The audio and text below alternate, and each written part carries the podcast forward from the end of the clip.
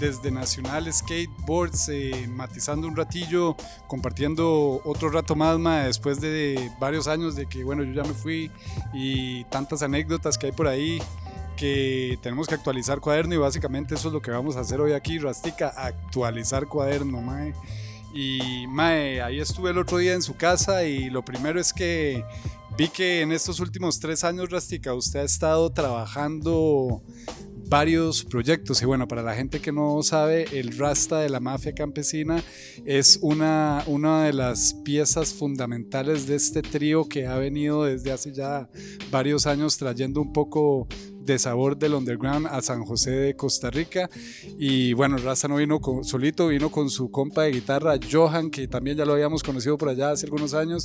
Brandon, lo siento, Mike, pero que, qué dicha que los tengo ustedes, Mike. Brandon, sí, cierto. Brandon había estado con nosotros para los días que yo me iba a ir ahí también, se armó un jamming bravísimo. Y ahora nos acompaña Astro, que ahora también nos va a estar eh, demostrando sus habilidades, Mike, que es un una mente del beatmaking, ¿verdad? Y bueno, no, Rastica, básicamente lo primero que, yo quisiera preguntarle, Ma, es ¿qué ha pasado en estos últimos tres años, Ma? Cuénteme de San José, que yo no sé nada. Vengo aquí en, Neutro, Ma, no sé qué ha pasado, solo sé que está haciendo más calor que antes. Cuénteme usted qué, qué, ha pasado por aquí en Chepesburgo, Ma.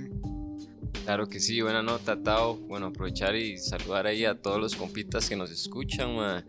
Mucha, muchas gracias a Tavo por la invitación y a Valdo por el espacio y por estarnos colaborando también. Siempre es buena vibra compartir con ustedes y, vernos, siempre estuanis. Igual agradecerle a mi compita Brandon que nos vino a acompañar y al mítico Astro, que el hombre está ahí fuertemente. Ya, ya, vamos a tener la oportunidad de hablar más con, con mi compa. Y pues nada, este, de nuevo agradecerle por, por, el espacio y Tabito para contarle un poquito de lo que ha pasado en este tiempo pues bastantes cambios a nivel de lo de la escena de rap y hip hop nacional pues ha estado desarrollándose y creciendo mucho. Hay crews nuevos que van levantando fuertemente este, este, último año hemos tenido un montón de chivos de gente de afuera que, que ha venido acá al país. Para este año se proyectan igual varios chivos internacionales. Viene gente grande de afuera el apoyo y la escena en sí pues sigue moviendo y desarrollándose, lo cual es buenísimo. Y pues cada vez vemos más conectes y más juntes, lo cual también es, es, positivo, ayuda, ya que sabemos que es una escena que siempre ha estado muy segregada, cuesta mucho eh, lograr esa unión y esos, esos puntos, eso es algo que también está cambiando, lo cual es pues, muy positivo y pues a nivel personal, bro, igual, verteando fuerte, este, estos últimos tiempos han salido varios proyectos, igual ahorita estamos trabajando en proyectos nuevos. Ya finalmente, después de un añito, casi par de años, salió La Prosa Nostra de la Mafia Campesina. Este fue el último álbum completo del, grupo. Este, logramos sacar ahí un videito sencillo de La Prosa Nostra, que es el sencillo del disco. Eh, videito que nos hicieron la producción los compitas de Sensored Channel, ma, quedó bien breteado, es un buen trabajo. Ahí para los que no lo hayan visto, pues invitarlos a que se den una vuelta por el canal de YouTube. Y pues nada, yo solo, a nivel este, de casi solista, se podría decir, aunque es un disco lleno de colaboraciones, también saqué mi primer álbum solo, sin la mafia, se llama Lo Fino traté de igual hacer una combinación, algo distinto, son muchos beats de lo-fi, tuve igual este, la oportunidad de colaborar con un hermanito de, de, Nicaragua. El compa hizo una composición acústica y una pieza en la que me permitió ahí incluirle mi disco. Eh, más allá del sol se llama ese tema, es con Ich Balanque, un compita de Nicaragua, hermano de Billy de la mafia campesina. Este, y pues nada, un disco diferente. Tuve la oportunidad igual de colaborar con varias personas. La mayoría de los temas son colaboraciones con distintos artistas que a nivel personal me gustan mucho lo que hacen. Y pues tener la opción y la, la oportunidad de colaborar con ellos y grabarlos y sacarlos en mi disco fue algo este, significativo a nivel personal, bro. Entonces, pues nada, esas son parte de las cosas que han pasado en estos últimos tiempos. Igual ahorita ya estamos de regreso en Chepe, estuve un pequeño tiempo por Limón y pues ya de nuevo aquí en la ciudad otra vez produciendo y trabajando con, con otra gente desde la huerta. Linda, linda, Rastica, muchas gracias. Ma, a mí siempre me cuesta arrancar, o sea, este, este tipo de, de actividades, iniciativas, los podcasts, siempre me cuesta arrancarlos porque no sé ni qué decir. Pero ahora que usted estaba mencionando, Ma, eh, que bueno, que han habido muchos cambios, Mae. Yo también eh, le quería consultar, Mae, porque eso, digamos, un poquito a nivel de lo que usted está haciendo. Y nos queda clarísimo, de hecho vamos a ahondar en un, un poquito en cada uno de esos puntos ahorita, eh, pero yo quisiera aprovechar para que Astro y Brandon también nos compartieran un poquito de sus impresiones, se presentaran y entonces que me cuente, por ejemplo, tal vez Brandon, qué ha pasado en el acontecer social en San José, Mae, en los últimos años. ¿Qué ha pasado en Chepe? Cuéntenme un poquito de nuestro amigo. De qué se escucha, Mae, nada muy profundo, sino qué dice la gente, o por lo menos cuál es su impresión de, por ejemplo, la, la, la, vara de la arena política aquí en San José, Johnny Araya, 10%, y sobre todo ahorita que vienen las elecciones municipales, mae, que son en febrero del 2024, están a la vuelta de la esquina, y a mí me gustaría escuchar un poquito, bueno, su presentación, qué piensa usted de eso y qué ha escuchado, qué dice la gente, un poquito de todo eso. Excelente, muchísimas gracias. Bueno, ¿qué se dice? ¿Qué se dice aquí en San José? Todos sabemos, ¿verdad? Una realidad que no se puede engañar y es que en San José, pues, hemos tenido una figura por muchísimos años como, como líder, ¿verdad? Del, del, del cantón. Eh, eso va como, tal vez a título personal, pero yo sí siento que ya, ya hay tal vez este, un cansancio de ver esa misma figura una y otra vez. Y, y a causa de eso, ¿verdad? Surgen nuevos, nuevos personajes en el, en el ambiente político eh, en, en San José, ¿verdad? Tenemos gente representación de partidos como el Frente Amplio, este, que es pues para la gente que, que, tal vez tira más para la izquierda es una opción, pero tenemos otras opciones más, eh, también está Diego Miranda, es otro candidato que, que, que, tenemos presente, pero hay algo que realmente la gente ya está pidiendo desde hace mucho tiempo y es un cambio, y pues todos sabemos esa, esa, esa frase, ¿verdad? De, no podemos esperar cambios y hacemos siempre lo mismo, ¿verdad? ¿Usted por quién va a votar? El voto secreto, amigo. No, te, te, soy honesto, eh, creo que ellos podrían haber hecho un mejor esfuerzo en informar a la ciudadanía, a ciudadanía perdón, eh, porque te puedo, te puedo decir realmente ahorita que no te conozco a fondo realmente todas las propuestas de, de, de estos candidatos y parte de responsabilidad, responsabilidad, mía, pero parte también es tal vez un fallo en comunicación, tal vez no, no encuentro la manera más acertada para llegar al ciudadano eh, y por lo tanto honestamente ahorita no tengo un argumento fuerte para decirte esto del otro. Te podría decir contra quién, oh, perdón, con quién no votaría, por quién no votaría. Tal vez mi voto sería un voto eh, contra en vez de un voto a favor. eh, bueno, ¿y de qué decirlo? En contra de, de, Diamante, Don Johnny. Maestro, yo te lo consultaba porque, mae, digamos, a veces a nosotros como, como Josefinos nos queda muy fácil y yo soy uno de los primeros críticos de Johnny Araya, mae, porque pienso básicamente lo mismo que ustedes, pero a veces para nosotros resulta muy fácil, con, eh, digamos, eh, criticar a los, entre comillas, líderes, mae, pero, por ejemplo, no nos, eso, no nos damos a la tarea de informarnos de las propuestas de los otros candidatos. O, por ejemplo, es bien sabido, mae, que Johnny Araya a través de, la, a través de los, años, y yo sí lo hablo así a rajatabla porque me importa un culo ese viejo, mae, eh, el mae se ha valido de la estrategia precisamente de que la gente no se informa para que la gente no vaya a votar, el poner sus otros candidatos que la gente piensa que son candidatos de verdad, pero que en realidad son puestos por él, para que al final no hayan votos y el MAE pueda seguirse perpetuando en el poder. Eso por un lado. Por el otro lado, MAE, eh, el MAE ahorita entiendo que había, no sé cómo está el asunto, que el MAE, digamos, supuestamente ya no podía volver a presentarse, pero el MAE aparentemente, no sé si fue que presentó un salacuartazo o qué, y si bien entiendo que no se va a volver a presentar, creó un puesto nuevo que se llama gerencia municipal. Es un puesto a partir del cual el MAE probablemente pretenda pegarse otra vez de la teta para estar un tiempo más. Entonces mi pregunta es, y aquí se la voy a mandar tal vez a Astro para que se presente y se la plantee a usted porque usted es más joven que nosotros y tal vez usted nos pueda eh, decir, MAE, después de presentarse, eh, usted como una generación más reciente, ¿qué esperaría de un nuevo candidato o de un nuevo líder que asuma las riendas de San José como generación nueva? En primer lugar, ma, muchísimas gracias a ustedes, ma, a todos este, bueno, por la invitación. Ma, es, es como la primera vez que tengo ya la oportunidad de presentarme. Mi nombre es Alexis, bueno, Astro me dicen.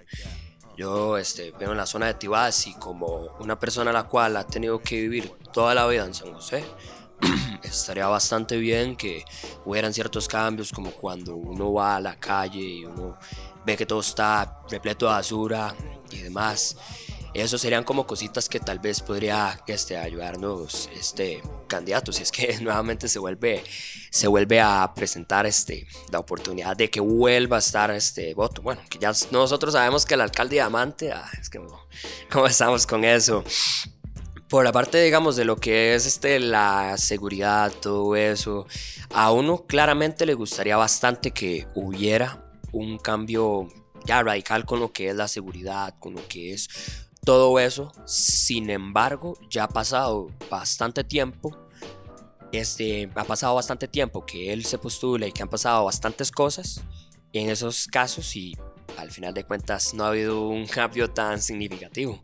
Tal vez como creaciones de espacios, tanto como para el arte, como la cultura, la música, todo eso, serían cosas que estarían bastante buenas que se empezaran a presentar en San José, aparte de lo que es este, el transitarte y todo esto que se ha venido haciendo, como que le meten un poquito más de amor a esas cosas, son cosas este, que tal vez la generación nueva sería bueno que pudieran visualizar no sé qué más pensarán este, las demás personas, pero como lo que es la seguridad, lo que es la cultura, el arte, todo eso estaría bastante increíble que fuera algo que se pudiera incluir en estas próximas elecciones y demás. No solo que busquen el voto de las personas jóvenes, no solo que vayan a pegar una carpa gigantesca con el nombre del MAE que vayan a votar, sino que haya un cambio realmente.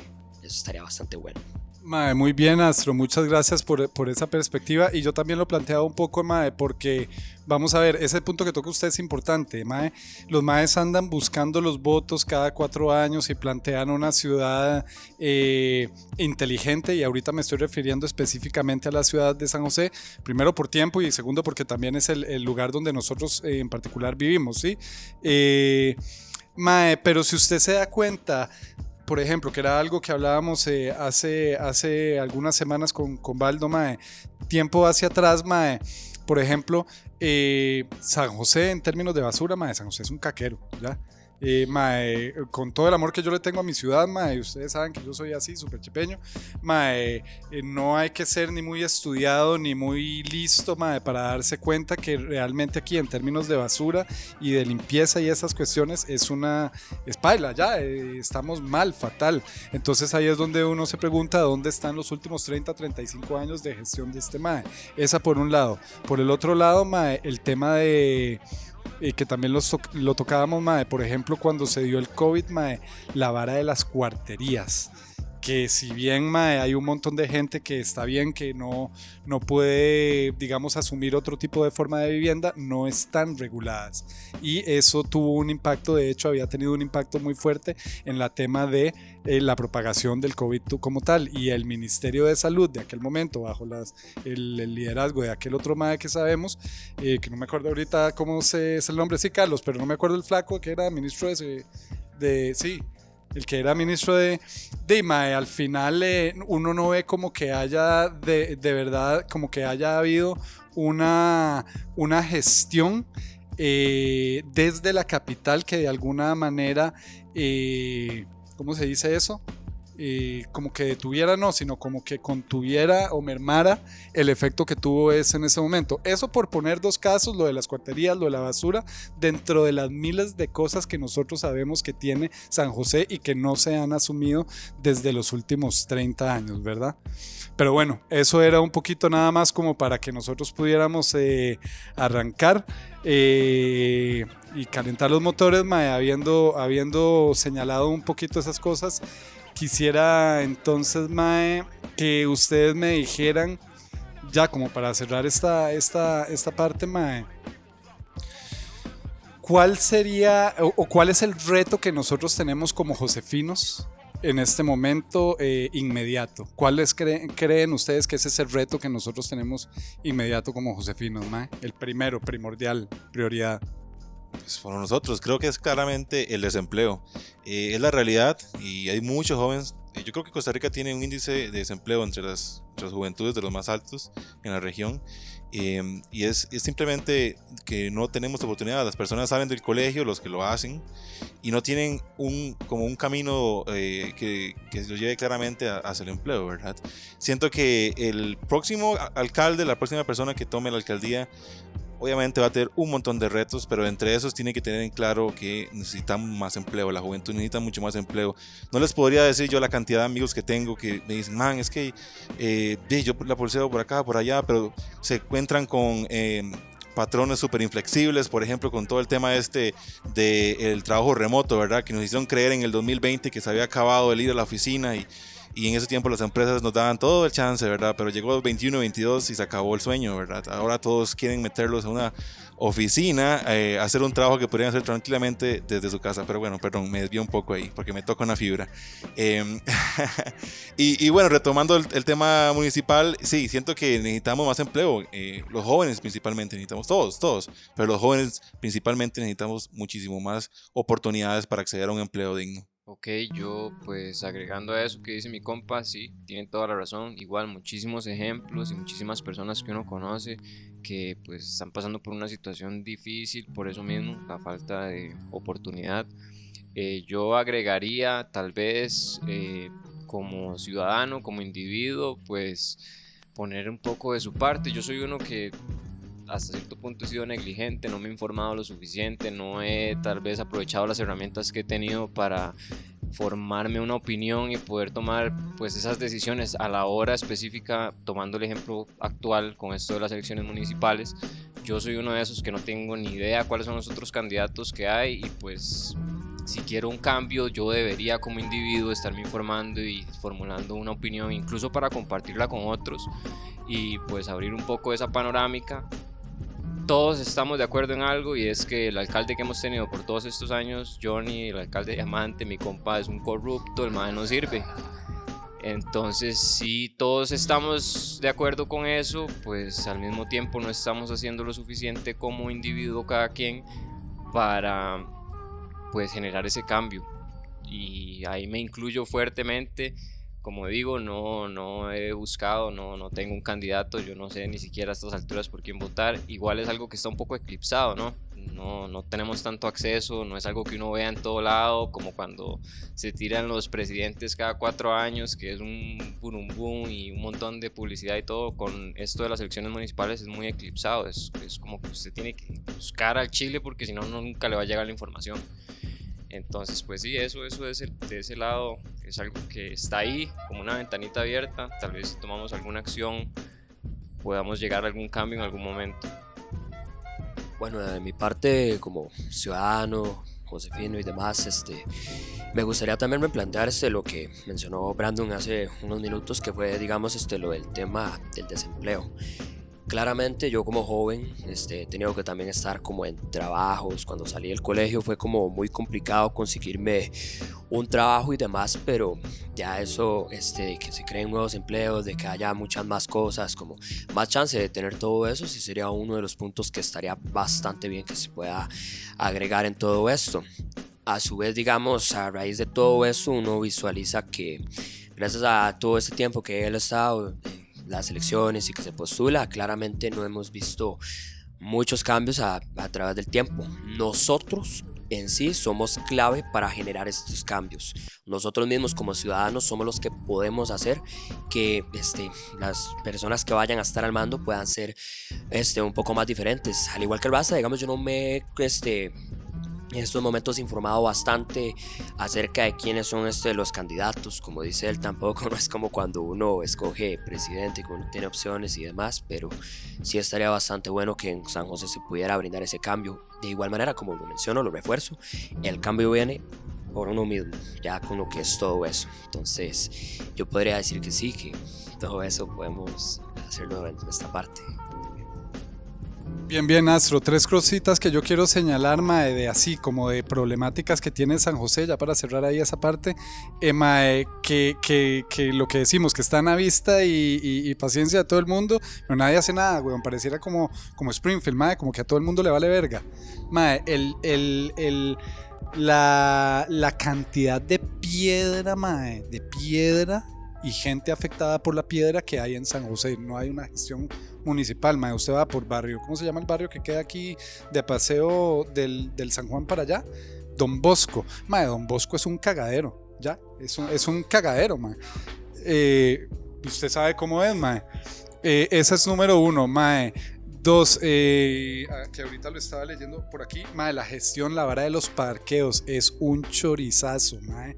La vara de los parqueos en San José de Costa Rica, porque obviamente todos esos bichos pagan, pagan su peaje allá a la municipalidad, pero usted ve que no hay una regulación y curiosamente cuando hay campaña, todos los parqueos de San José le hacen campaña a Johnny Araya. Y usted ve las campartas en todos los paquetes y no ve de otro candidato. ¿Sí me entiende? Y la otra, mae, eh, la verdad es que los medios de comunicación tampoco colaboran, mae, eh, por muchas razones y son unos grandes negligentes, mae, pero no hacen nada eh, por visibilizar lo que no se ha hecho y mucho menos lo que se ha hecho que no, que no ha sido nada. Y en este sentido, ya para pasar a un siguiente tema, Rastica, eh, ya que es el segundo tema que lo involucra a usted directamente y a la mafia campesina, y es La Prosa Nostra, un disco que yo lo escuché completo, de arriba abajo y es un disco que está cargado de crítica social, cargado de, de este montón de temáticas que nosotros sabemos que nos afectan como, eh, como decimos nosotros los de a pie, nosotros que somos los de a pie, la gente del común, los que andamos, ¿verdad? Pulseándola en el día a día, Mae. Entonces, Mae, yo lo que quería preguntarle en principio, Rastica, antes de que nos hable a fondo de la cosa nostra, de la, de la prosa nostra, es, Mae, cómo influencia toda esa dinámica sociopolítica a la mafia campesina y si hubo alguna, digamos, como influencias de todo eso que sucede en las temáticas de ese álbum. Y de ahí en adelante, cuéntenos usted qué es la prosa nostra. este, definitivamente se influye y va de la mano, pero va de la mano también con el núcleo y la ideología del grupo, porque la mafia campesina siempre desde el principio tratamos de hacer como ese rap social y de, crítica política y denunciando y siempre alzando la voz desde el primer disco, humildemente, toda la temática de ese primer disco siempre fue eso, como la denuncia hacia las cosas que nosotros pensamos que están mal y que la gente tal vez no sabe o que muchos no alzan la voz y no dicen nada al respecto.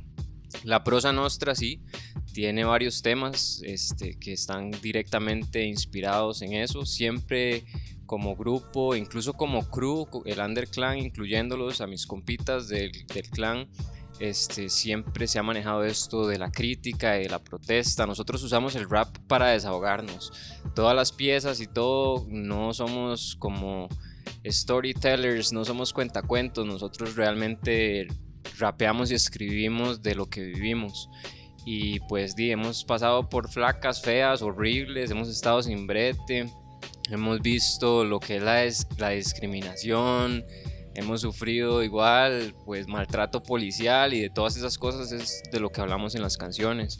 Eh, hay una canción en específico que se llama La debacle, habla de la caída como, como sociedad, como seres humanos, como como humanos cada vez estamos más atrapados todos en el celular y cada vez nos importa menos todo lo que tenemos alrededor. Podemos tener a alguien muriéndonos, muriéndose a la par de nosotros y la gente prefiere tomarle un video y postearlo en redes sociales que realmente preguntarle si ocupa algo o brindar alguna ayuda cada vez somos más fríos, cada vez hay menos humanidad y esas cosas son de las que hablamos en ese tema en específico.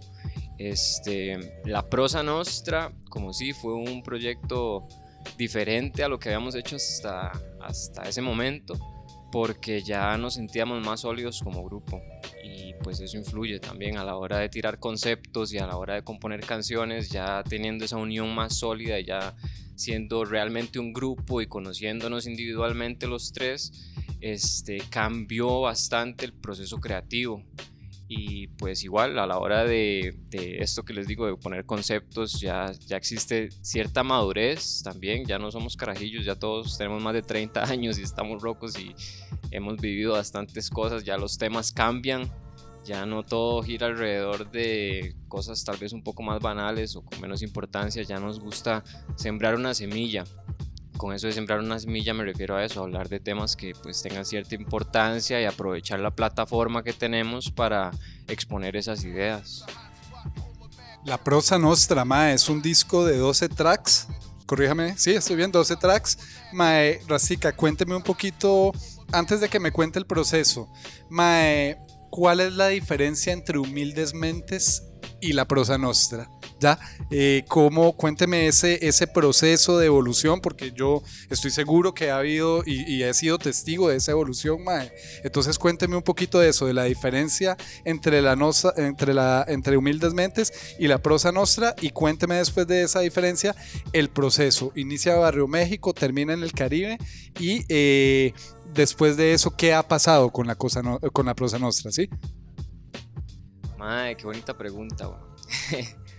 De Humildes Mentes, que fue esa primera introducción al rap, fue como nosotros crear la idea y hacernos una idea de lo que iba a ser la mafia campesina, pero en Humildes Mentes todo era muy distinto porque todo era muy empírico. Ok, Humildes Mentes es el primer álbum de estudio de la mafia campesina. Ahí fue cuando salimos a la luz, ya ahí fue cuando creamos el canal de YouTube, el Instagram y dijimos, ok, aquí estamos y esto es lo que hacemos. Humildes Mentes fue como esa primera presentación de nosotros y lo que queríamos hacer. Es un disco que está cargado, full. Todas las canciones son puro rap protesta, rap político, rap social. Este, Humildes Mentes nosotros no teníamos una identidad forjada full. Sabíamos lo que queríamos hacer, que era eso, alzar la voz y denunciar. Pero éramos empíricos en lo de la música, no teníamos mucho conocimiento sobre muchas cosas, no conocíamos el ámbito, no, no conocíamos gente, no teníamos compas dentro de la vara, no sabíamos ni siquiera dónde grabar. Y esa misma necesidad, y al no conocer a nadie, nos llevó a crear nuestro propio estudio, que es La Huerta, y pues igual autogestionar todo, toda la grabación, mezcla, máster, todo corrió por cuenta propia, pero en ese principio era todo empírico, entonces no sabíamos, realmente era como estar haciendo algo en un cuarto con los ojos tapados, no sabíamos a dónde íbamos a llegar, qué iba a pasar. La diferencia y el contraste con la prosa nostra es que ya tenemos años en la jugada, ya pues tenemos esa identidad forjada como grupo. Eh, por decirte un ejemplo así bien loco y Mentes no tiene malas palabras, no tiene referencia de drogas, no tiene nada de lo que nosotros llamamos competencia o skills o tiradera hacia otros raperos, porque en ese momento teníamos los pies muy en la tierra y sabíamos que no éramos nadie. Y siempre al hacer esas canciones, no inventando historias, sino cantando y diciendo la realidad individual, ese primer disco es muy real en ese aspecto. O sea, nosotros no no estábamos diciendo cosas que no éramos. Todas las piezas son muy, muy enfocadas en esos temas sociales y políticos. Todo es de rap crítica y protesta. En la prosa nostra ya tenemos años de andar chiviando, ya tenemos un nombre ahí en la calle, ya tenemos ese primer disco que nos respalda y las habilidades como raperos pues han ido igual desarrollándose. Dentro del rap la competencia es parte de... En la prosa nostra ya usted se va a encontrar referencias a drogas, somos muy marihuanos, nos encanta la marihuana y pues la marihuana es parte del día a día de los tres individualmente y eso igual, manteniéndonos en esa línea realista y realmente hablar lo que somos. Este, ya la marihuana va incluida en la prosa nostra, por, por eso mismo es parte de. Igual, ya las habilidades, ahí los skills de rapero están más afiladas, más pulidas y ya ahí hay referencias de competencia, no tiraderas como tal, pero sí hay un estate quieto y esto es lo que somos y pues ahí estamos. Este, pero igual, nunca perdiendo esa parte de, este, de, de, ese núcleo de lo que creó realmente la mafia campesina en un principio, que es el rap protesta y el rap político, social y siempre levantando la voz contra lo que nos parece injusto y lo que no nos gusta. Muy bien, Racica, muy bien. Suave aquí para hacer. Obvio, obvio, maldito. Tómese un, una, una bohemia aquí. Brava, Shral. Mae, usted ahorita tocó unos temas claves, Rasta. Mae, mencionó la palabra real, mencionó la palabra tenemos un nombre ahí en la calle y mencionó también mae, eh, los skills que han evolucionado sin duda alguna, mae. Y, hago, digamos, referencia a estas cuestiones que usted nombró, porque, mae, yo con los años, ve, usted sabe que nosotros también estamos como en un poquito en lo mismo y he visto cosas, mae. Y algo que me llama poderosamente la atención, mae, es que he visto artistas, porque sí, son artistas, mae que por ejemplo hacen algún proyecto, algún video o alguna canción, lo que sea, mae, y usted ve la digitalidad de sus proyectos y tienen un pichazo de likes y de seguidores, mae, y de, y de toda esa vara que genera el mundo digital. Mae, sin embargo, hacen un chivo y van de 3 a 5 gatos. Ya, entonces ves un video que tiene 200 mil eh, vistas, mae, pero el artista se presenta en vivo y van 3 gatos. Mae, yo he notado que el fenómeno de ustedes ha sido completamente a la inversa. Ustedes casi no utilizan digitalidad, pero cuando ustedes están en vivo es real. ¿Ya? Y les llegan 200, les llegan 150 sin necesidad de tanta vara. Entonces, quisiera que hicieras un poquito referencia a ese fenómeno, Mae, sobre la base o a la luz de la cultura hip hop en Costa Rica. ¡Para! Ay, qué buenas preguntas este Tao, de verdad. Son varas que nunca antes, bro. Mae, pues de ahí humildemente, como el título de ese primer álbum de nosotros, solamente yo puedo expresar mi agradecimiento porque ni nosotros entendemos bien de dónde y por qué es que funciona de esa manera. Ahora, somos conscientes y sabemos de que esta parte de digitalización que vos decís, ya llamándolo específicamente redes sociales, es algo que ninguno de los tres del grupo Mafia Campesina lo utilizamos a nivel personal y no somos buenos utilizándolo tampoco a nivel grupo. No tenemos un administrador de redes sociales tampoco. Entonces lo manejamos malísimo. Lo que hacemos es postear flyers de cuando tenemos eventos, publicación de temas nuevos y videos, pero de ahí en fuera no tenemos una, una manera activa de utilizar las redes sociales como en ese plan de atraer gente y jalar gente nueva al proyecto. No sabemos utilizar las redes sociales de una buena manera. Pero gracias a Dios, gracias a la vida, gracias al rap, yo no sé qué fue lo que pasó a la gente que nos sigue y que nos apoya y que le gusta el proyecto.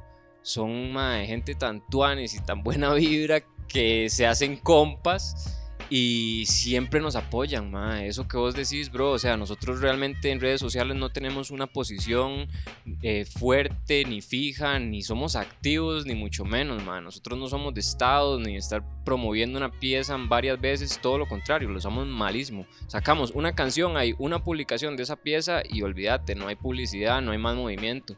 Entonces, lo que la pieza genera, al hacerlo nosotros de esa manera, a nivel individual, porque somos unos rarazos, nos da satisfacción y nos hace sentir bien saber que solo publicamos la pieza una vez y que pum, pasó un mes, dos meses y llegó a 3.000, 4.000, 5.000. Es tuanis, ma. Ya es algo que uno a nivel personal uno dice, y ma, qué loco, no estoy usando las redes sociales, pero esta vara se está moviendo sola y los pocos locos que nos apoyan, se, ellos son los que se dedican a eso mismo, a propagarlo y hacer que se mueva. Entonces es muy tuanis, ma. Uno a nivel de artista lo agradece mucho, ma. Entonces esa vara uno lo motiva y lo hace querer seguir produciendo y querer seguir sacando. Y pues de ahí es, es algo muy, muy tuanis. Em, eso, de que los chivos, cuando hagamos chivos, de ahí se nos llenen los chantes y que incluso cuando no se llena el chante, que hayan las cantidades de personas que hayan, esas personas nos transmiten a nosotros tanta buena vibra, mae, que nunca es una mala experiencia. Este lugar full de gente, que obviamente es un inyecto y una vara muy tuanis eh, sean los que sean, siempre nos transmiten esa buena vibra y siempre es tuanes cuando uno se baja, que di, lo choteen y le digan, madre, que tuanes, o esta pieza me gusta mucho, son varas que uno como artista lo llenan, pero es todavía más tuanes cuando no es lo que uno está buscando, madre. Parte de eso, que el mal manejo de redes sociales que les cuento, este, y esas cosas no es porque uno juegue vivo, porque uno no quiera, simplemente es que realmente a uno no le cuadra, man, no es algo que uno usa y de, pues es como el curso natural del, del grupo y lo que ha sido el grupo hasta ahora.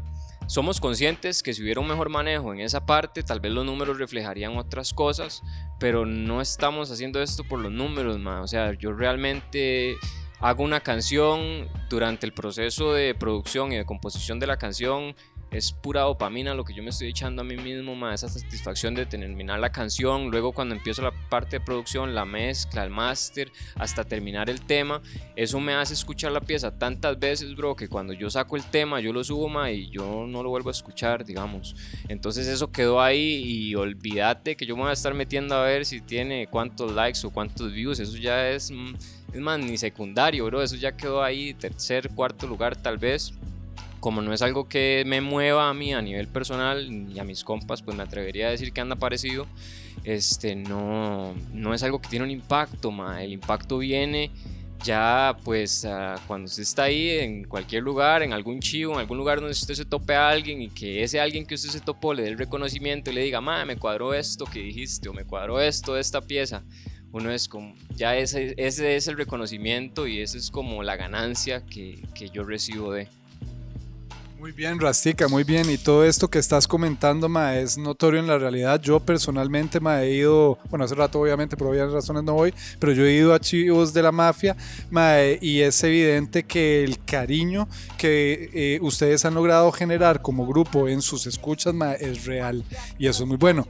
Mae, eh, algo que quiero consultar, digamos, antes de pasar al siguiente tópico, porque de alguna manera está directamente relacionado con la mafia campesina, es esa metamorfosis, no sé ni cómo llamarlo, ma, es ese proyecto que surgió en paralelo a la mafia campesina y es el Underclan. Entonces quiero que me hables un poquito, mae, de dónde nace la Underclan, quiénes son, en dónde están y en este momento hacia dónde se dirige el Underclan. Solo como para eh, aprovechar que estamos hablando de la mafia con la prosa nuestra y que nos comentes un poquito que, y que la gente sepa qué es el Underclan. Claro, de fijo, Tao. Mae, ok, la Mafia Campesina es un grupo de rap de Chepe, somos tres personas, es el Chak, Casete y su servidor, yo soy el Rasta MK. Eh, nosotros, la Mafia Campesina como tal, somos tres. Ahora, el Underclan es un crew, es un conjunto de proyectos individuales que hicimos una unión y un junte porque coincidimos en ciertas cosas. Hay una y una y como este una pues igualdad de ideas hasta cierto punto compartimos eso de la crítica social, la protesta, el rap conciencia, que es como lo llaman, eso es lo que a nosotros nos cuadra, man. Nos gusta el boom bap y nos encerramos en eso bastante. Hay pues ciertas variaciones y ciertas cosas, pero compartimos como un gusto por la calidad en las letras y por un cierto tipo de beat y por esa, esa este, eh, igualdad o esa similitud que tenemos en cuanto a ideología es lo que nos hace ser un grupo ahora más grande que ya lo que era la mafia campesina en su momento.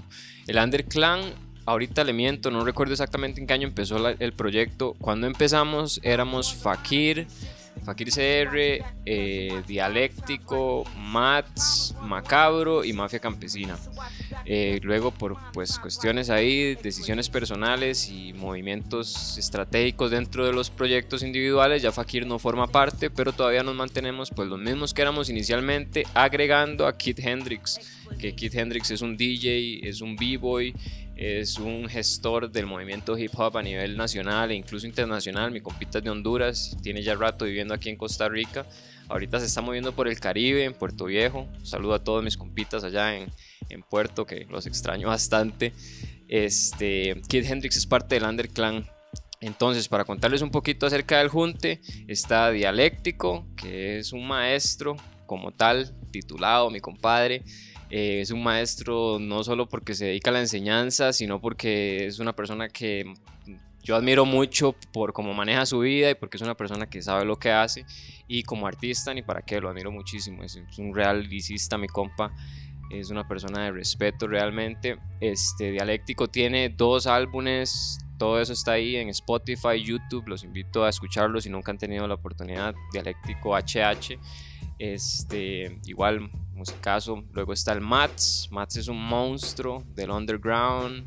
Es una persona que tiene una visión y una manera de ver su música diferente a la de nosotros o a la mayoría. Él quien conoce sabe quién es mi compa, es un, monstruo, igual no hay mucho que decir de Mats. Mats es esquizofrénico, igual que no lo ha escuchado, recomendado, ahí tiene ciertos trabajos en YouTube. Está Macabro, Macabro es un rapero de Barrio México. Eh, Macabro trae una propuesta diferente, más es como un rap hardcore, un rap combinado con metal, es una vibra más pesada, más oscura, es lo que a mi compadre le cuadra. Él es un baterista de metal, por cierto. Eh, igual, siempre dentro de esa rama del rap protesta, mi compa siempre tiene algo importante o algo bueno que decir. Eh, y pues de ahí la mafia campesina, ya hemos hablado bastante de la mafia, no voy a agregar más, pero eh, sí, ese es el junte del Underclan, básicamente lo que se viene como crew es un disco, un álbum de estudio como crew ya completo, como tal, este es lo que estamos trabajando ahorita, se esperaría como igual una pieza, par de piezas individuales por proyecto y piezas este, grupales, todos juntos, y ahí juntes entre varios y así, eh, ahorita en este momento ya estamos en grabaciones de ese álbum. Ya más adelante, en un par de meses, estaríamos soltando videitos y fechas también. Muy bien, muy bien, Rastica. Mae, ahorita dentro de todo lo que dijiste, eh, Mae, tocaste un tema crucial que ahorita después de esta pieza que vamos a poner del Underclan eh, Skills eh, vamos a tocar. Underclan, sinónimo de actividad sísmica, rompiendo estadísticas, la conexión es mística, por encima los lazos antes de música y lírica, la química que anestesia nuestros presentes, verídica, nuestra esencia lo afirma el oyente, la clínica es la cabina de locos pacientes, dispuestos en tarima a escupir hip hop consciente. Consciousness street rap afilada, rima fina, el boom lo golpea y en la lastima, no se metan con el alta autoestima. Puro talento directo de la esquina. Mafia campesina, where you think we came from. Directo de es el léxico con flow. What the fuck you know, líricamente ni se acercan. Punto y coma, que el underclan está en la zona. caldo de neuronas con literatura Ah, bueno, Plastica. Y entonces la vara es que Mae, ahora te escuché hablando de que los, los mafios campesinos son unos grandes canábicos igual que yo. Entonces, Mae, eh, aprovechando este tema, quiero darle el pase a Brandon o Astro. Yo no sé, eh, Astro, yo me imagino que no, vos no consumís cannabis no importa. Eh, es solo como cuestión de percepciones, pero qué bueno que no consumís para que ahorita nos des algunas percepciones de vos como no consumidor, mae. Pero me gustaría que Brandon, ahora que el Ratstica tocó este tema, nos hable un poquito del cannabis en Costa Rica, en dónde estamos y para dónde vamos, mae. Entiendo, mae, bueno, vamos a ver, hay dos proyectos, uno de uso medicinal y terapéutico y otro de uso recreacional, que a otra gente le dice uso adulto también ahora. Eh, entonces, Mae, yo quiero preguntarte si has escuchado algo al respecto por ahí, si has leído algo por ahí, si vos como consumidor, yo sé que vos igual que yo sos consumidor de cannabis, Mae, ¿qué pensás de ambos proyectos, Mae? ¿Cuál es tu perspectiva y qué falta, Mae? ¿Qué nos falta, más o menos? Claro, no, muchas gracias. Eh, pues sí, como, como me acaba de echar el agua, soy consumidor, correcto. Eh, eh, rápidamente te cuento, mira, yo desde que, desde que era pues un poco más pequeño, no recomiendo esto, pero bueno, la, realidad es esa, yo empecé a consumir como a partir de los 17, ¿verdad? Era, era menor de edad. Y de hecho estaba en un, en un colegio, yo soy original de Guanacaste, y soy original de Guanacaste, correcto, de Nandayure, Nandayure. Y pues, eh, aunque no lo crea, hay un gran cambio de cultura entre San José y, estar allá en las partes fuera de la GAM, ¿verdad? Son más conservadores, lo que quiero decir. El punto es que em, por alguna razón decidí lanzarme de presidente para el colegio una vez. Y una de las preguntas que me lanzaron en el debate fue que cómo pensaba combatir el problema de drogas siendo yo consumidor, ¿verdad? Y, y eso fue de hecho eh, una situación bastante... Te contaba, voy a ser el presidente y me mandaron una pregunta de esas, ¿verdad? Y pues yo opté en ese momento por, por hacer, eh, eh, ¿cómo se llama? Salir del closet y decir a todo el mundo, yo consumo marihuana, pero desde ese momento, ese momento yo la tenía clara y ahora sí, regreso al tema de la legalización. Y es que yo siempre he tenido la convicción de que la marihuana debería ser legalizada en Costa Rica. Eh, tenemos, ¿Por qué? Ok. Obviamente, cuando usted habla de legalizar, eh, no estamos hablando de un modelo totalmente abierto, ¿verdad? Usted tiene ahorita alcohol legalizado, pero las personas menores de edad no consumen ese, e-, esa, droga, porque es una droga al final del alcohol también. Yo abogo por un consumo responsable, con, obviamente con sus limitaciones, abogo porque las personas que vendan cannabis paguen impuestos y inclusive de, ese dinero que se recauda del Estado puede crear planes sociales para combatir adicciones a cosas que realmente son más serias, no como el cannabis. Eh, y ahora que volvemos al tema de los proyectos de ley, yo creo que inclusive desde ya en Costa Rica puedes, eh, cultivar cannabis si es medicinal, aunque hay un proyecto de ley, es cierto, pero usted puede ver que inclusive en las farmacias ahora venden productos con CBD. Eh, CBD es otro derivado, ¿verdad?, del cannabis. Y ya ha habido un cambio, yo siento que ha habido un cambio en la mentalidad. Obviamente todavía hay una generación o dos que no van nunca a aceptar ese, ese tipo de, de cambios. Pero eh, yo siento que de aquí, no sé, máximo 10 años podremos hablar de uso recreativo en Costa Rica. Siento que ya el uso medicinal es una, es una realidad en Costa Rica y, y no estamos tan lejos del, del, del uso recreativo. Muy bien, muy bien. Valdo, bravamente. Han notado que ahora yo me metí a la pichera porque este tema es muy interesante y ayer estaba hablando con una gente, una muchacha me contaba que ella eh, estuvo teniendo convulsiones por epilepsia. Entonces fue a la caja y en la caja le recetaron un quintal de pastillas. Ma, y fue muy vacilón porque la muchacha me dice, ma, y me recetaron unas pastillas que la doña me dice, ma, estas pastillas le van a dar depresión. Estas son para las convulsiones y le van a dar depresión. Entonces le vamos a recetar estas otras que le van a quitar la depresión. Pero aguántese, porque estas otras le van a ayudar a que estas segundas no le jodan el hígado. Ma, entonces, eh, y yo creo que hay estudios de que la, la marihuana ayuda a, la, a bajar la epilepsia y la convulsión. En cambio, le hubieran dado una once mota y le quita todo. Y le, y le quita todo. Ma, y, y- y a mí, es, o sea, el tema de las drogas es, es, es muy jodido. Y, verdad, es, o sea, fue por convulsiones, por epilepsia y le recetaron tres pastillas y las tres pastillas le hacían una le una dice que le quitaba las convulsiones, la otra, eh, una, le quitaba las convulsiones pero le daba depresión, la otra le ayudaba a la depresión pero le jodía el hígado y la tercera le ayudaba a que no le jodiera tanto el hígado. le algo le, hacía mierda, entonces y, le, le hubieran dado un quintal de mota y con eso se está mejor. Mae, ahora que usted toca este punto, Valdo, yo les voy a contar una anécdota, mae. El amigo más viejo que yo tengo, mae, tenemos casi, yo voy para 43, mae. Literalmente tenemos como unos 35 años de ser compas, ¿ya? O sea, de chamacos, pa. De, literalmente el mae me enseñó a andar en bicicleta, ¿ya? Entonces, la verdad fue que un día, mae, hace como, antes de irme a Colombia, como hace como unos 5 años, el mae se casó. Y mae, después de la boda, un día el mae hizo un almuerzo en Wong's, mae, con un poco de gente a llegar al mae, el mae me invitó. Y esto se los cuento porque en el grupo de gente, mae, había una chavala. eh, y empezamos a hablar porque ese grupo que estábamos ahí almorzando, por lo menos la mitad, mae, éramos marihuaneros. Y ella nos, estábamos hablando de cannabis y la vara, y ella nos empezó a contar que el hijo de ella nació con epilepsia. En ese momento el hijo de ella tenía como tres años. Mae, dice que trató un pastillal, como dice usted, con la caja. Y que nada, y que lo único que le quitó la epilepsia al hijo hasta el día de hoy, mae, fue el cannabis. Fue lo único. Ah, bueno, eso, eso era la primero que ahorita que hablaron de esa vara, yo me acordé de una de lo de la epilepsia. Pero yo quería preguntarle a Brandon, Mae, porque comentaste ahorita, Mae, que vos, Mae, te paraste al frente del todo el colegio y dijiste, Mae, yo consumo marihuana. Entonces yo lo que quiero preguntarte es, Mae, ¿cuál fue la reacción, la reacción del estudiantado, del profesorado, incluso de la dirección del colegio?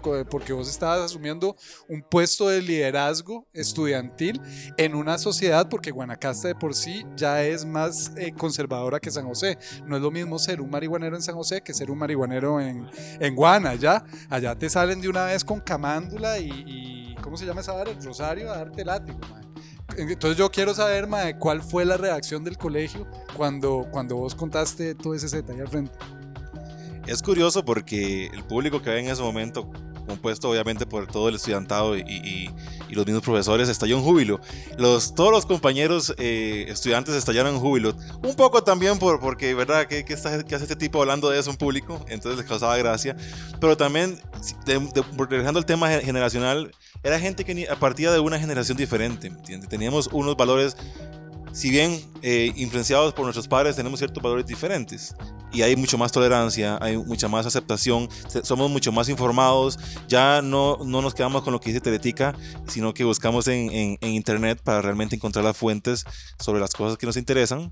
Y esa fue la reacción realmente, fue una reacción de júbilo de parte de los estudiantes, los profesores fue un facepalm, obviamente, ¿verdad? Eh, y un como, ¿dónde me meto? No me vean. Eh, pero es curioso porque yo, yo gané esas elecciones. Ganó las elecciones. Mae, muy bien, siguiendo entonces por esta línea del cannabis, mae, yo quiero contarles, y ahorita ustedes cada uno, para que vayan pensando, perdón, mientras yo voy aquí contándoles esta anécdota que me pasó ayer justamente, mae. Y por eso terminé de montar la agenda de este podcast, mae. Entonces, mientras yo les cuento esta anécdota, ustedes vayan pensando en una anécdota canábica, mae, que nos cuenten, nos compartan aquí. Y ahorita Astro también, usted una canábica no, pero cuando le toque nos va a compartir cuál es su perspectiva de este asunto como no consumidor. Entonces, vea, ayer resulta que yo estaba mae, al frente de Playa Jacó, y estaba con una amiga que fue a Bogotá hace unos meses, yo la recibí allá. Y ahora que yo vine, pues ellos me recibieron en Jacoma y estábamos, conocimos una amiga que es una gringuilla y nos fuimos a las 5 de la tarde ayer a ver el atardecer a enrollar nuestros puros. Y en lo que estábamos ahí, mae, la compita de Estados Unidos estaba enrollando el porro y nos cayó la policía de Jacoma. Y mi amiga estaba aquí, mae, y se volteaba a mirar al tomo y le dice solo un poquito. Y él, eran tres tombos, se bajan del carro y empieza la terapia. Entonces le quitaron el puro, mae, a mí me agarraron, me requisaron todo, me quitaron la mota. Y al final, bueno, eh, como que no se llevaron dos puros de todo lo que teníamos, el resto se lo llevaron. ¿Sí? Mae, justo en el momento cuando el tombo me estaba requisando a mí, mae, pero es que así de película, mae. Al frente de donde me estaban requisando en la acera, el caño estaba lleno de agua, mae. Vea qué atrevida la ignorancia, mae.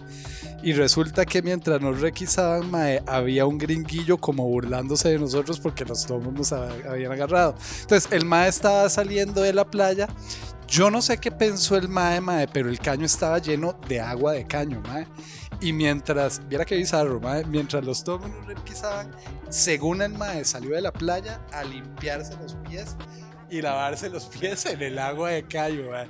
Entonces, mae, yo estaba así siendo requisado por los tombos, pero mae, yo me quedé tan concentrado viendo al mae lavando las patas en el agua de caño, mae. Yo decía, este mae es un ignorante, ¿ya? Esa es mi, mi anécdota canábica de ayer, mae. Ok, ok, wow. Pues hay muchas anécdotas en realidad. eh, una de ellas envuelve, de hecho, conocer al Rasta en, en- en una semana U. Terminamos fumando después como a, a la una de la mañana. Yo estaba, con- honestamente estaba un poco asustado porque pensé que me iba a saltar cuando íbamos, cuando íbamos juntos. Pero no, resultó ser un gran amigo y aquí lo tenemos. Eh, Así como con la policía, como acabas de mencionar, de hecho, eh, en ese periodo que, de presidencia del colegio me pasó una situación. Resulta que yo cumplo años un fin, de, un fin de mes, un 30 de junio. Fin de mes pagan pensiones. Y cuando pagan pensiones, van toda la gente a sacar dinero al cajero. Y el cajero de, de mi pueblo estaba cerca de una plaza donde la gente iba a fumar. Pues yo ese día, como parte de esa celebración de cumpleaños, un amigo me dijo, mira, pues no tengo nada mejor que darte que un joint. Y pues nos fuimos a fumar a la plaza. Y nos fuimos a fumar a la plaza y en lo que estábamos fumando de, aparece un tipo así de lejos gritando, ¡Viene Babilón! Y yo como, ok, ok, estoy con el uniforme del colegio, esto no es un buen momento para que me encuentre la policía. Pues eh, huimos, huimos de la plaza hacia justamente la esquina donde está el cajero del banco.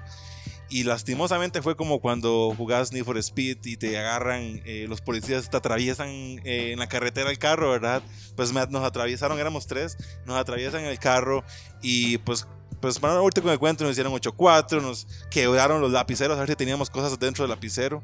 Y pues ahí estaba yo, así recostado a la, a la, a la patrulla, cuando a lo lejos escucho como brum, brum, brum, yo brum. vuelvo a ver, era mi madre que venía en motocicleta y estaba, y estaba yo ahí, pues como la policía, se baja mi madre y me dice, Brandon, y yo, madre, y me dice, ¿qué está haciendo usted aquí? Estos madres que estaban fumando.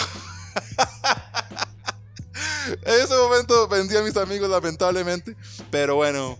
Pero bueno, eh, eh, en realidad, obviamente yo también había consumido, pero mi madre se fue con la idea de que no. En resumen, eh, para la policía yo estaba en otro colegio y no han dado documentos de que no quedó registro. Y hasta el día de hoy le agradezco a los policías de que no pasó más porque no me llevaron en patrulla al colegio. Eso hubiera sido muy terrible. Sí, historias canábicas. ca- eh, Rastica, cuéntemelo todo, mae. Historias canábicas. Mae, pues igual muchas, pero las que le voy a contar es una historia triste. mae. La vara es que cuando yo tenía como unos que 19, 20 años, mae, yo ya tenía muchos años de fumar en ese momento. Este, un. pues, Eso no se cuenta. La vara, la vara es que, mae, yo un día X tenía que ir a hacer un mandado a Chepe con mi mamá. Entonces, di, obviamente yo no iba a llevarme la mota ni nada, ma, por más marihuano. Cuando yo salía con mi mamá, yo respetaba a mi mamita y, di, yo no llevaba nada. Pero bueno, vamos, venimos para Chepe. Mi mamá trabajaba aquí en la sucursal de Banco Promérica de Chepe Centro, ma. Entonces yo la venía a recoger a ella al banco y ahí nos íbamos a almorzar y íbamos a hacer las vueltas. Voy por mi mamá al banco, ma, salimos, sale mi mamá toda guapa, uniformada del banco, la vara, yo, ma, con esta pinta que me manejo, no hay mucho que pueda hacer, pero bueno. Íbamos caminando por el bulevar, mae. Y de ahí hay un grupo de policías con una perrera parqueada ahí en el medio del bulevar. Y voy yo caminando con mi mamá, hablando con ella, ni siquiera pensando en que los pacos me van a volver a ver ni nada, porque ando con ella. Y no voy fumando ni voy haciendo nada. Y la vara es que de ahí soy el afortunado y me paran los pacos con mi mamá en Chepe Centro en el bulevar. mae. Mi mamá del brete, uniformada del brete con, con esta joyita. ah. Entonces, de ahí, para no hacerle la historia muy larga, ma, los madres me empiezan a requisar. En lo que los pacos me están requisando, llega el paco y me abre el pantalón y me abre el boxer y me empieza a ver la maleta, ma. Entonces yo me echo para atrás y empiezo a discutir con el mae porque el mae yo siento que me está, se está pasando, mae. Y de ahí empieza a ver como un pleito y una discusión y los maes me agarran y uno de los pacos se me viene por atrás y me agarra del cuello, mae. Y me pega contra la patrulla y los maes y me agarran las manos y la vara al frente de mi mamá en Chepe Centro en el bulevar con un poco de gente pasando a los lados, mae.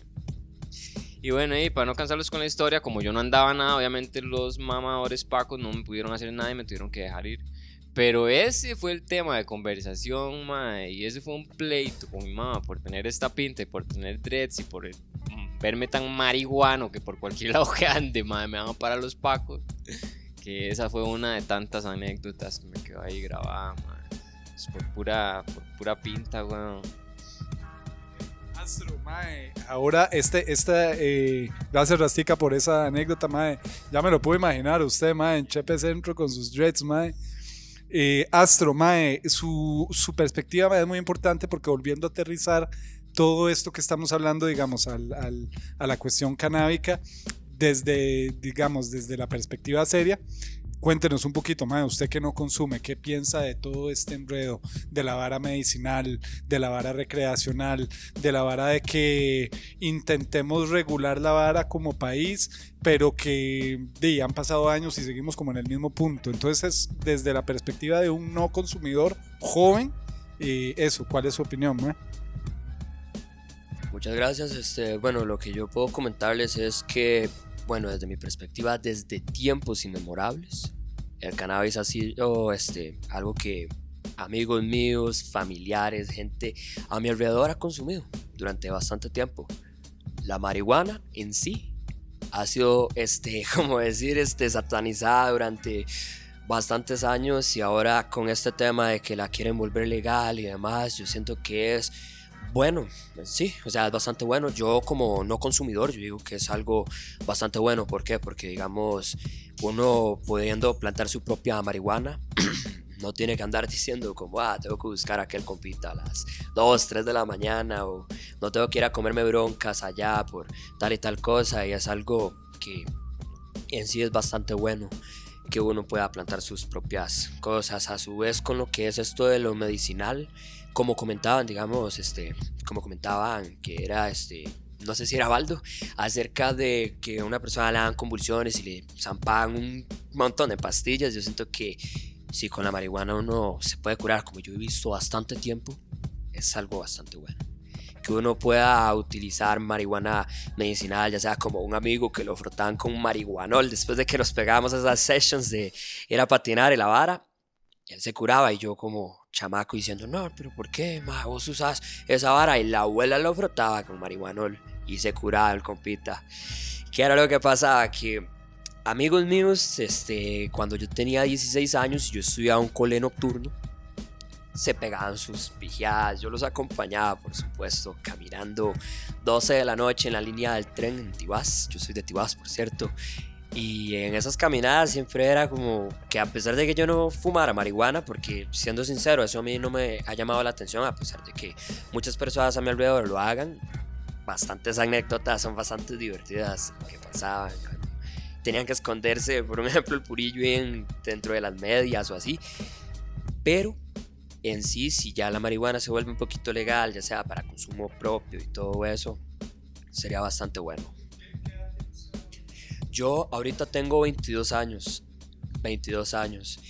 Inclusive yo he visto países un poco más subdesarrollados, como lo que son, este, por un ejemplo, que yo vi Uruguay, ya es este, legal lo que es la marihuana.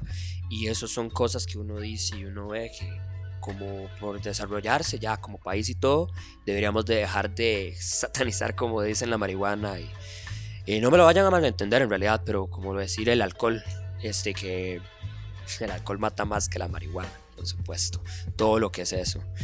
Entonces sí es como para mí no ser consumidor y demás, sería bueno que tanto como para medicina, como para recreacional, para todo eso sí se legalice. Nunca he probado cannabis. Para serles sincero, así ya con todas las personas que me conocen, cualquier persona que me conoce me puede, le puede decir, nunca he consumido cannabis. Sin embargo, sí he tenido otros tipos de historias con cosas que a uno le han pasado, como una vez en el colegio, un mamapichas, por así decirlo. Ahí me disculpan la palabra, este, me hizo una mala jugada y como que me intentó dar algo que iba a alterarme el sistema de una forma muy mala, pero al final, por dicha, no me pasó nada, no me sucedió nada malo y ahí fue donde yo llegué ya a la conclusión de que directamente esa es la forma mía de pensar, de no consumir nada como que vaya a alterarme a mí. Tal vez yo veo la marihuana buena, porque siendo sincero, yo llego a la casa de mis compadres en la mafia campesina y ellos están vea, aquí, ta, ta, ta. Llego a los eventos de hip hop que están aquí, ahí en la pijada, todos los compadres que llegan a los conciertos. Y yo digo, ¿y para qué? O sea, decir que es mala, si realmente desde mi perspectiva yo siempre he visto que ha sido algo que puede tanto como sanar, como relajar y demás. Entonces, mae, vamos a dar paso a esta canción mítica. Ya escuchamos el soundtrack de Cannabis Airlines al principio. Ahora nos vamos con esta pieza, Mama Marihuana, Gotas de Rapara.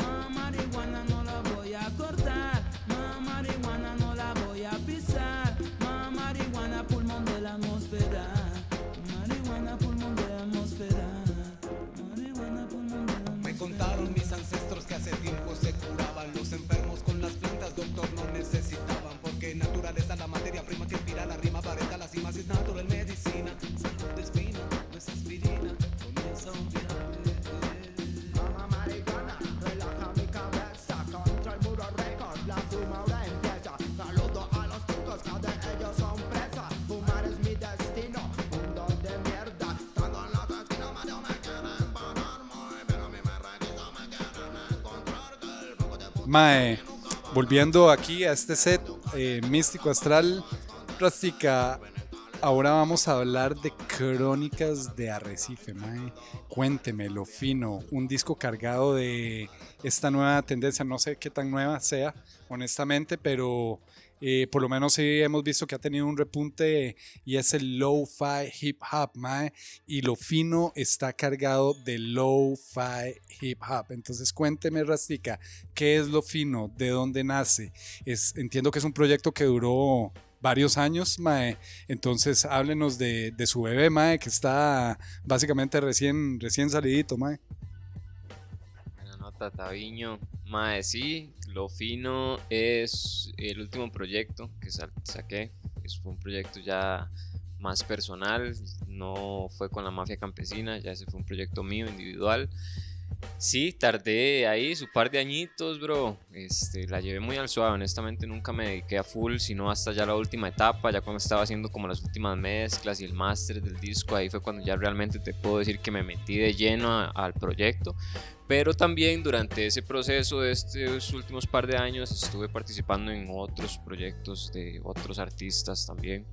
Eh, ayudé a Fakir a grabar ahí varias piecitas del último disco y pues igual ahí meti- metido en, en proyectos distintos a través de la huerta como tal. Entonces no tuve esa oportunidad y esa opción de meterme a lo fino de lleno hasta ya la, final, la parte final del, pro- del proyecto. Este, me fui para Limón, bro, me fui a vivir a Punta Uva, allá por de Puerto Viejo para adentro, casi llegando a Manzanillo, estuve allá un año, man. Eh, me ayudó muchísimo a nivel artístico, man. la parte creativa, pues tuvo ahí un florecer, un cambio, man. parte de eso queda reflejado ahí en lo fino. Este, con uno de los videitos del sencillo Arrecife, es, es un video que hice allá, la grabación y todo, todo se hizo allá en, Puer- en Punta Uva. Este, lo fino va por esa línea del lo-fi, los, los beats que, que logré utilizar ahí, incluido un beat de mi compita Astro, man, que fue la última pieza que agregué al disco, un regalo de este, de este beatmaker que es una máquina, man, que viene ahí este, cada vez saliendo más fuerte. Me hizo el regalo ahí un beatcito de lo-fi máximo y ese fue ya el, el sello final de, de lo fino. Tengo también dos composiciones acústicas, man. Una piecita es con Itzbalanque de Nicaragua y el outro, que es una piecita mía, esas iguales son dos piezas acústicas, no van con beats de lo-fi, sino que ya esas son, son composiciones acústicas. Y de ahí nada más, esa experiencia allá en Punta Uva te puedo decir que fue muy enriquecedora. Tuve la oportunidad de conocer a músicos de allá, de la zona, muy pichudos. Saludos ahí a mi compita Richie, ma, un trompetista monstruoso de, de Punta Uva que ahorita anda allá en Panamá tocando y la vara. Y a otro compita con el que hice una amistad muy tuanis, ma, Ismael de Rossi. Él es un español que vive en Puerto Viejo. Eh, guitarrista flamenco, ma, un monstruo también, mi compa. Cuando estuve allá en Punta Uva tuve la oportunidad de juntarme con estos compitas, hicimos un grupo de escama. Entonces al estar rodeándome de otro ambiente, otra nota fuera del rap, eso fue algo que me aportó bastante también al proceso creativo y al realizar esas últimas composiciones del disco van empapadas también de esa nota y el estarme rodeando ma, en otro ambiente y con otro tipo de músicos. La realidad del asunto es que, digamos, la movida esta de rap ma, fuerte está aquí en Chepe. En Alajuela se ve también, está su movida ahí, ma, están los compitas de la malicia indígena, que son unos monstruos que tienen años y esos compitas se mueven, sí, sí, el chamán y Warren. Los compadres se mueven allá en Alajuela Tuanes también, pero ma, como tal, así, movimiento rap fuerte, que usted vea una escena ya como tal, es aquí en Chepe, ma. Te puedo decir que en Limón, bro, es inexistente, ma. O sea, yo estuve allá un año y ni una sola vez chivié, ni como Rasta MK, ni Mafia Campesina, ni nada, sino que eran chivos de ska y chivos de reggae y era otra nota completamente. Este, allá no, no hay rap, man, del todo, digamos. Vos puedes estar tal vez en San Sabrava un jueves ahí que está Tuanis y te mandan un par de piezas ahí, Wu-Tang Clan, 50 Cent y el resto es puro dancehall y reggae y olvídate y no vas a escuchar en ningún lugar por más que andes en todos los bares, man. El rap simplemente no es algo que esté allá. Entonces de ahí eso es para una persona que está, o como yo que estuve empapado en la, en la movida en Chepe Centro como tal, así por varios años, más tener ese contraste, irme allá y tener cero, fue pues un cambio bastante grande, pero yo lo tomé como siento yo a mi favor, ma, porque agarro las influencias y las cosas nuevas y eso lo logro transmutar y plasmar también en las pro- producciones nuevas y todas estas varas nuevas. Varias preguntas porque has tocado temas claves, Mae. La primera, Brandon, ¿qué piensa usted de que una persona que hace rap eh, incursione aquí en Costa Rica en otros géneros? Esto obviamente no es cuestión de nacionalidad, esto también se ve en otros países, pero obviamente nos referimos al lugar en donde estamos. Entonces, Mae, sí a veces he notado que aquí en nuestra escena, en la escena rap, hip hop, y, también eh, pasando un poquito a, a otros temas, mae, sin dejar de lado lo fino, eh, Es eso, mae, que no es muy común que raperos o hip hoppers eh, incursionen en otros géneros, ¿verdad? Pero sabemos que el Rasta es un artistazo, que toca instrumentos, eh, que compone, que edita, que masteriza. Entonces es un poquito eh, eso, la perspectiva de alguien que, porque yo sé, Brandon, que vos no estás tan metido como el Rasta en la vara del rap y el hip hop, pero sos músico también. Y entonces conoces al Rasta, haces música con el Rasta. ¿Qué pensás de un hip hopper que incursione en todas esas áreas donde la mayoría de los raperos y hip hoppers no incursionan? Un crack el hombre. No, enriquece, claramente enriquece. Y pues, cuando yo conocí a Rasta años atrás, eh, más de 10 años atrás, él realmente lo vi más como con el tema del reggae, por algo lo conocemos como, como Rasta originalmente, ¿no? Eh, pero él es una persona que yo siento muy versátil. Él toca la guitarra, canta, compone, edita, hace videos. Es una persona que constantemente está aprendiendo eh, nuevas cosas. Y como músico, eh, siento que es clave poder incorporar elementos de otros géneros que pasarían imprevistos para el oyente de la canción de rap. Dirían, ¿de dónde has sacado esta idea, esta frase, este beat? Eh, y tal vez viene del lugar menos pensado. Pudo haber sido una ranchera, pudo haber sido eh, eh, algo, algo más eh, importante eh, que, que simplemente un beat sin- sin- que encuentre por internet, pero la verdad yo sí creo que enriquece mucho. paréntesis y ahora que tocas ese tema, mae, porque es que el otro día estaba con Joel, que es un compita que escucha bastante rap, y en algún momento íbamos, estábamos fumando un porro, mae, y sonó, por A o B, sonó una canción de Queen, y el mae me dijo, mae, a mí sí es que Queen, mae, definitivamente no me gusta. Y yo me quedé pensando, mae, yo dije, puta, mae, pues Queen, weón, ¿me entiende? Y con el mismo Rasta, mae, yo he tenido jammings de, de, música que no es que no es rap y no es hip hop, ¿verdad? Entonces es un poquito eso, mae, la perspectiva de un músico, de alguien que no hace rap también con respecto a nuestro género en el que nosotros estamos. Pues yo no hago rap y en realidad lo aprecio. Yo veo que es un género que, como muchos otros géneros, pues ofrece valor cuando está bien hecho, ¿verdad? Hay muchos imitadores, creo yo, y por ahí le han tirado también los mismos discos del Rasta. Eh, pero desde fuera, como yo lo veo, realmente enriquece mucho, que es lo que vengo diciendo desde atrás. Y póngase a ver ejemplos pe- em, de años anteriores, en los 90s, que, no sé, bandas como Race Against the Machine, ellos incorporan hip hop con, con, con rock, inclusive metal. Eh, Suicidal Tendencies, es- hay- hay muchas bandas que han hecho eso anteriormente, así que creo que es una, una forma más de aprovechar la riqueza musical que tenemos a nuestro alrededor y me parece genial que personas que se dedican al hip hop incursionen en, en, en otros géneros. Pues yo que no soy realmente una persona con habilidades para el hip hop, incorporo también en, en, mi- mis habilidades guitarrísticas, en mis solos, en, lo que trato de crear, de improvisar, ideas que también capto y, y logro apreciar de elementos que hay en el rap. Bien, Mae, para ir cerrando, ustedes si quieren pueden alistar esos guitarros y Astro ponerse en la juega, pero antes de eso también le voy a lanzar aquí a Astro, porque usted, digamos, Astro es más joven que nosotros, pero eh, de alguna manera se ha venido incorporando a este movimiento hip hop en Costa Rica. Eh, entonces la pregunta va por ahí, como digamos, como un elemento, como un miembro más reciente de la escena, del movimiento de la cultura en Costa Rica. Eh, viendo todo lo que nosotros hemos visto, lo que eh, agrupaciones como la Mafia Campesina, el Underclan, el mismo circo, tantos grupos y solistas de rap que hay en Costa Rica, Mae, ¿qué opina usted de la centralización del rap, Mae? Porque ya es evidente que en Limón no se está haciendo nada, en Alajuela se está haciendo muy poco, en Punta Arenas se está haciendo muy poco.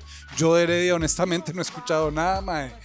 De, Guanacaste, no digo que no hayan, deben haber algunos elementos por ahí, pero es evidente que lo que dice el Rasta, estamos centralizados. Entonces, como un elemento más, más reciente usted en, en la cultura y en el movimiento del, del hip hop, ¿qué opina de eso y qué, qué cree usted que habría que hacer para descentralizar y poder extendernos un poquito más, eh, tomando muy en consideración que somos una escena desorganizada, porque lo somos, aquí jalando para el saco, ¿verdad? Y, y se asemeja de alguna manera mucho a la escena del skateboarding, es una escena que es un poquito desorganizada, entonces es, es eso, más o menos por ahí. Ok, excelente. Gracias por esa pregunta tan, tan vacilona. Vea, eh, yo pienso que exactamente lo mismo. Esto es como una escena ya que está desorganizada en todo lado, que puede salir un rapper que sea allá de, de allá de Heredia, que uno no conozca, simplemente porque uno es de Chepe. En Chepe tenemos a la mafia campesina, este, tenemos al Andre Clan como tal, pero sí, no se ve como mucho rap en todos estos lados. Nosotros, como escena ya local, lo que es el hip hop aquí en San José, deberíamos de extendernos un poco más, como decir, no solo, no solo chiviar acá en San José. Porque vamos a ver, eh, volviendo a la vara, somos eh, hip hoppers, raperos, eh, pero ¿qué hace falta, mae? Porque talento hay, porque lo hay, mae. Tenemos grandes artistas.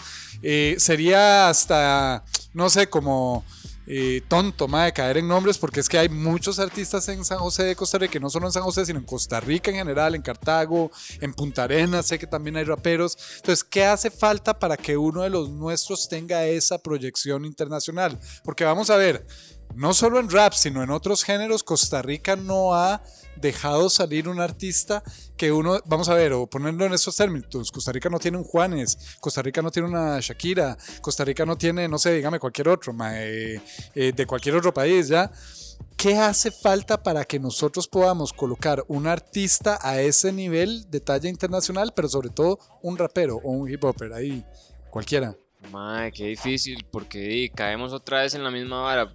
Bueno, Costa Rica es un país pequeño, ya por sí solo somos pequeñitos, madre.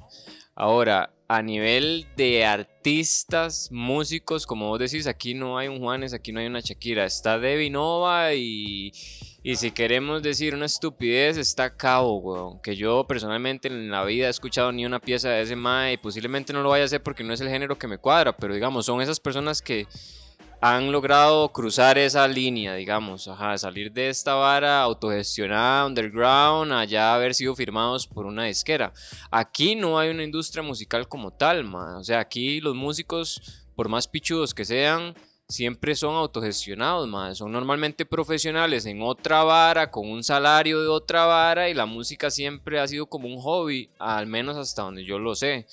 Conozco músicos también, mae, que se mueven aquí, que se dedican a la música, pero son covers, weón. O sea, ellos incluso, gente que tiene sus proyectos, mae, de música original, pero para comer, lo que hacen es que van al Yellow Submarine a tocar covers de Soda Stereo o yo no sé, weón.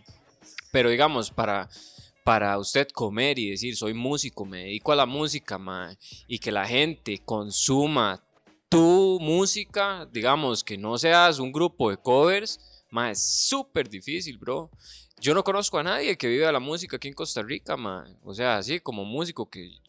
O sea, a menos de que sean músicos pagados para chivos, profesionales, ya, que les pagan para que vayan a matar chivos, a menos de que sea ese tipo de músico, no hay...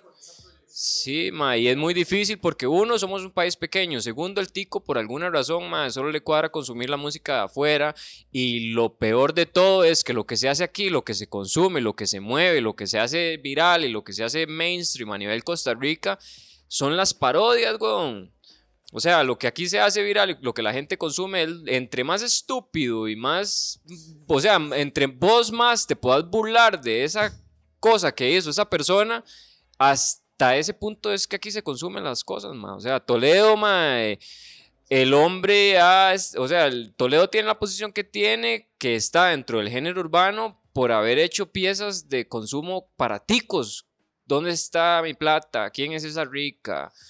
Me explico, varas que no tienen contenido realmente, weón. Sí, sí, exacto. Es, es que, es, eh, digamos, esa, esa es lamentablemente, al menos de- desde mi punto de vista, yo veo que aquí en Costa Rica, ma, lo que la gente apoya, lo que la gente consume siempre es la parodia, ma. Es algo para que la gente se burle. Vos tenés que hacer una estupidez para hacerte viral y que la gente se burle de vos para, para darte a conocer, ma. Entonces es muy difícil porque al no haber una industria musical, al ser un país tan pequeño y tras de eso con esa vara cultural de que la gente no consume las cosas de aquí, sino que solo consume cosas de afuera, hace todavía más difícil, ma. Esa es, Rastica, esa es, Mae. Solo quería eh, conocer un poquito de las perspectivas de, en, en cuanto a ese tema. Mae, de verdad, muchísimas gracias, Rastica, por haber venido a compartir este, este espacio con nosotros. También a Brandon, Mae, y a Astro, Mae. Creo que, que, que lo logramos, Mae. Eh, no nos vamos a ir, obviamente, sin agradecer a, a todos nuestros patrocinadores que ponen toda la plata y los recursos para poner aquí, Nacional Skateboards, eh, Cannabis Airlines, La Carpa, STO Balance Boards y todos los sets que ya todo el mundo conoce. No nos vamos sin escuchar eh, un temita de lo fino, aquí percusionado por Astro y, e interpretado por el Rastica de la mafia campesina. Paz para todos. Yeah. Cannabis Airlines CR. Brandon Álvarez en la guitarra. Astro Beats en la percusión.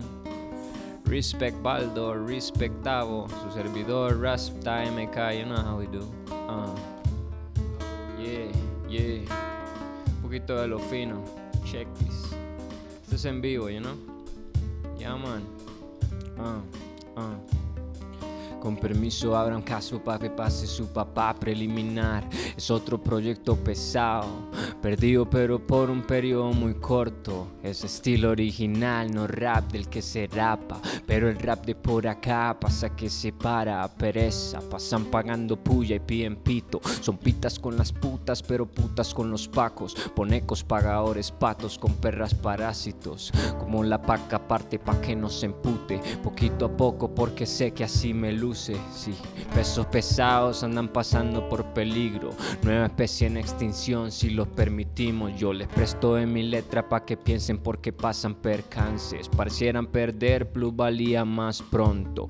Pico y paso pa' que fluye fresco, presto, enrolado, perfecto. Igual que este verso. Voy limitado en P pa' que sientan el peso. Pongan más parlantes y muevan el pescuezo. Pesco pacas pa' poner mi propio puesto. Es puro rap, boom bap, respeta hip hop, so checa. We burn fakers, no hay contienda. Si va parejo es una limpia, póngase en la fila again. Checa, we burn fakers, no hay contienda. Y va parejo es una limpia, póngase en la fila again. Checa, we burn fakers, no hay contienda.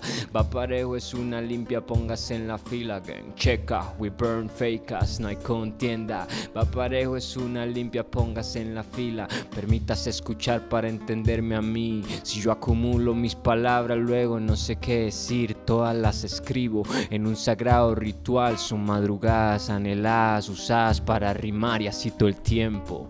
Paso pensando en su aroma, ojos color de miel por el que su alma asoma. Musapa, el corazón se mezcla en cada nota. No fuiste ni una ni otra, fuiste como todas, inspiración. Amor al arte, plasmate en canción. Lo mío por ti va más allá de la razón, es conexión. Dos piezas calzadas sin poner presión es algo orgánico en continua evolución y a mí me encanta hacernos uno en esta danza. La marihuana con el beat en la playa de panza es pura bonanza y yo tranquilo dando gracias en alabanza, agradecido con ya. Yeah, eso es Cannabis Airlines de podcast. Mítico Baldo, mítico Tavo. You know how we do. The rap music en vivo. No playback and shit. Yeah.